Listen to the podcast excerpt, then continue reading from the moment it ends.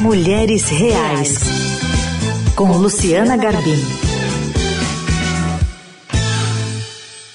Segunda-feira, dia de conversar com a Luciana Garbim aqui no Jornal Dourado. Tudo bem, Lu? Bom dia.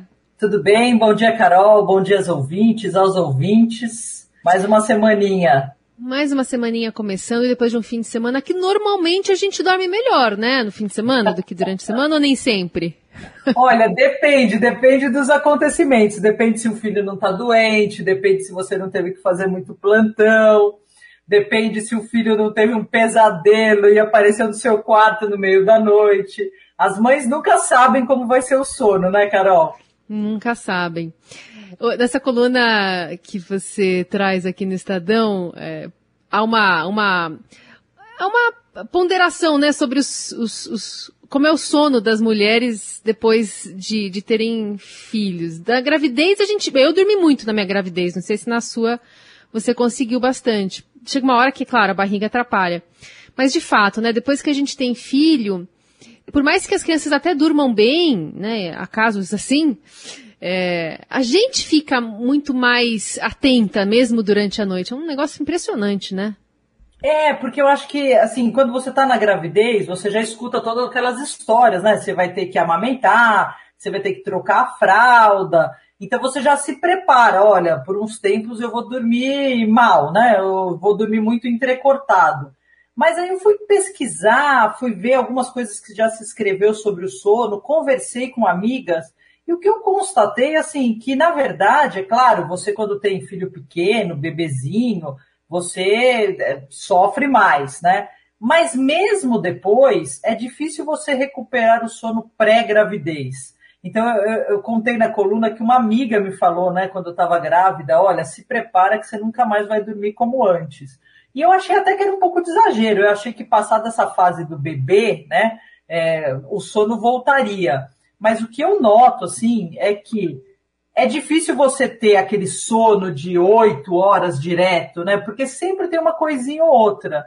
Então, eu, por exemplo, vivo um pouco nesse estado de alerta, né, com as crianças. Então, se eu escuto um, um, alguém se mexendo, alguma coisa caindo no quarto deles, ou algum grito ali no meio, sei lá, por eventualmente está tendo um pesadelo, um sonho mais agitado, eu já levanto, né? Às vezes você, se está muito frio, você levanta para ver se a criança está coberta, né? Durante o inverno, por exemplo. Parece que acende uma criança... luz, assim, né, na tua cabeça. Será que a criança Parece que tá você sempre se dorme, frio. mas você sempre está meio ligada, né? Você sempre é esse instinto materno de sempre ficar atenta ao que está acontecendo com os filhos, né? Então eu resolvi escrever sobre isso. Eu, eu consultei algumas amigas, assim, fui fazendo uma enquete informal e achei impressionante, porque todas diziam a mesma coisa. Todas dizem que é muito difícil você recuperar o sono, né? Depois que você tem filho. Você dorme, é, até porque você está cansada, você já trabalhou, você já fez um monte de coisa durante o dia, você já cuidou dele, você foi para lá, foi para cá, mas é muito fácil você despertar durante a noite, né? Então foi um pouco sobre isso. E é engraçado que as pessoas que leram a coluna, elas falam, é isso mesmo, meu filho tem não sei quantos anos e eu continuo na mesma. Então, acho que é um desafio que as mães têm. E, e tem uma questão, por exemplo, eu, eh, quando é, estive escolher um lado da cama, né, quando você muda de casa, eu escolhi o lado da porta, por quê? Porque já fico próxima da porta para acudir filho pequeno e tal, né.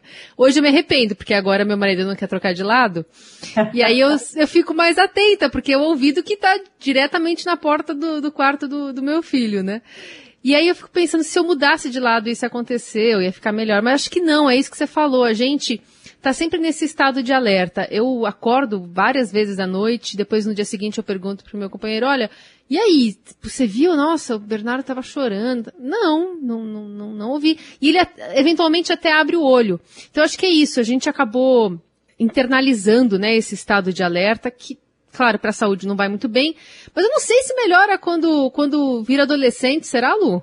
Não, então, esse é o meu medo, Carol, porque eu, os meus filhos têm oito anos, né? Vão fazer nove agora no meio do ano. E aí, quando eu converso com amigas que têm filhos adolescentes, eu comento ali, né, sobre essa questão do sono, todas elas me dizem: Ah, é? Você acha que você não está dormindo agora? Então se prepara para quando eles forem adolescentes, quando eles ficarem mais velhos, quando eles quiserem sair à noite que eles vão para uma baladinha e você fica acordada com medo, né? Claro, a gente ouve tanta coisa, sabe do que acontece na cidade. A gente fica, a gente, é, eles vão deixar de estar perto da gente, né? Porque enquanto estão do nosso lado ali, estão no, no, mesmo teto, você ainda tem um controle maior. E quando você perde esse controle, né? Quando eles estão aí circulando, às vezes você nem sabe por onde. E então as mães de adolescente me deixam aterrorizada, vou te contar. Assim, cada vez que eu ouço, eu já estou me preparando psicologicamente para essa fase, né? Eu acho assim, para quem tem filho pequeno, é, o, o, pior é quando você está com um filho doente, né? Aí você não dorme mesmo, né? Aí Sim. você fica. Eu, eu, já tive a experiência, eu tenho gêmeos, então eu já tive a experiência de ter os dois doentes ao mesmo tempo, né? Então, você está dando remédio para um, você está vendo a temperatura do outro, é uma experiência tenebrosa, assim, né? Mas as mães de adolescente contam que isso pode ficar até pior. Claro que se a doença for grave, não tem comparação. Mas nessa questão, assim, do dia a dia, da rotina, você ter o filho saindo, voltando de madrugada, e isso quando a mãe não tem que buscar, né? A mãe acordar ali na madrugada para ir buscar o filho numa festinha. Então eu já estou nessa fase de me preparar psicologicamente para essa nova fase. Então, mas aí a pergunta, você prefere ou vai preferir ir buscar na festinha ou que eles venham com carona? Porque acho que a gente vai querer buscar, não sei. Eles peguem o Uber, né? É, sei lá. Então, eu lembro da minha mãe, ela sempre buscou os filhos, né? Sempre buscou a gente. Uhum. E aí ela falava isso, que ela preferia buscar, porque aí dá essa sensação um pouco de controle maior é, também, né? De você é. ver como o filho tá, você vê onde o filho tava, com quem o filho tava. Acho que dá um, pra mãe um, uma sensação melhor, assim. É. Ou você ficar mais, teoricamente, mais cômoda, mas sem saber nada, né? Exato. Então eu acho que eu vou ser das mães que vou querer buscar, Carol. então, você, você leva e eu busco, tá bom, Lu? Tá bom, combinado. Essa é Luciana Garbim, hoje conversando sobre o sono. Tem coluna dela publicada sobre isso, né? Que a gente, mães, normalmente não dormem tão bem como antes, depois de, de, de ter crianças em casa, enfim, que se tornam adolescentes, enfim, é uma responsabilidade para a vida.